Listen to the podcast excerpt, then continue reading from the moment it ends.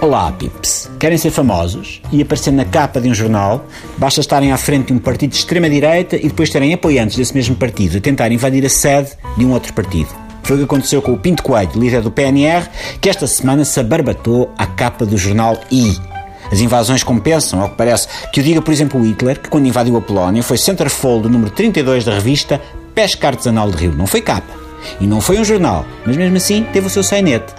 Não havia na altura adolescente polaca que não tivesse o seu póster de Hitler pendurado acima da cama, ao lado do Stallone, do Rambo e da Samantha Fox. É um facto de história. Bom, seja como for, a capa do jornal I, com o Pinto Coelho, é uma realidade, é sinal dos tempos. Se estivéssemos no antigo faroeste, o Pinto Coelho se calhar aparecia naqueles cartazes a dizer Wanted, procurado. Mas aqui, no Portugal 2016, capa de jornal. O Michel Zevor ex-deputado do PP, diz que a tentativa de invasão do PNR à sede do Partido Livre é o equivalente a uma granulada. What? Sabem o que é que eu não quero? Passar a revista à coleção de CDs de música do Michel. Porquê? Alguém que mete a letra Grândola Vila Morena, Terra da Fraternidade, mesmo saco de Islão aqui não e Portugal aos portugueses é porque deve ter a caixa dos CDs toda trocada.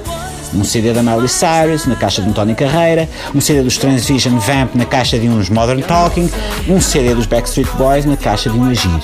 E assim como se vê, é fácil perder as referências e baralhar tudo. As reações e o tratamento dado aos discursos do ódio são o tipo de coisa que mostram que a cultura do eufemismo e do politicamente correto não está com nada.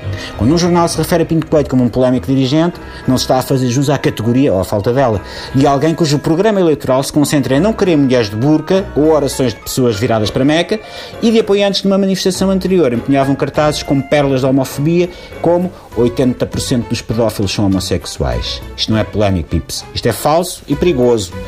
Malta como o Pinto Coelho e os seus rapazes estão agora com uma grande shitex por causa da eleição do Trump nos Estados Unidos. E isso, infelizmente, era de esperar. É como aquelas crianças que vão ao cinema ver um filme do super-homem e depois passam o resto da semana com uma toalha de mesa amarrada ao pescoço, a correr e a bater com a cabeça nas esquinas dos móveis.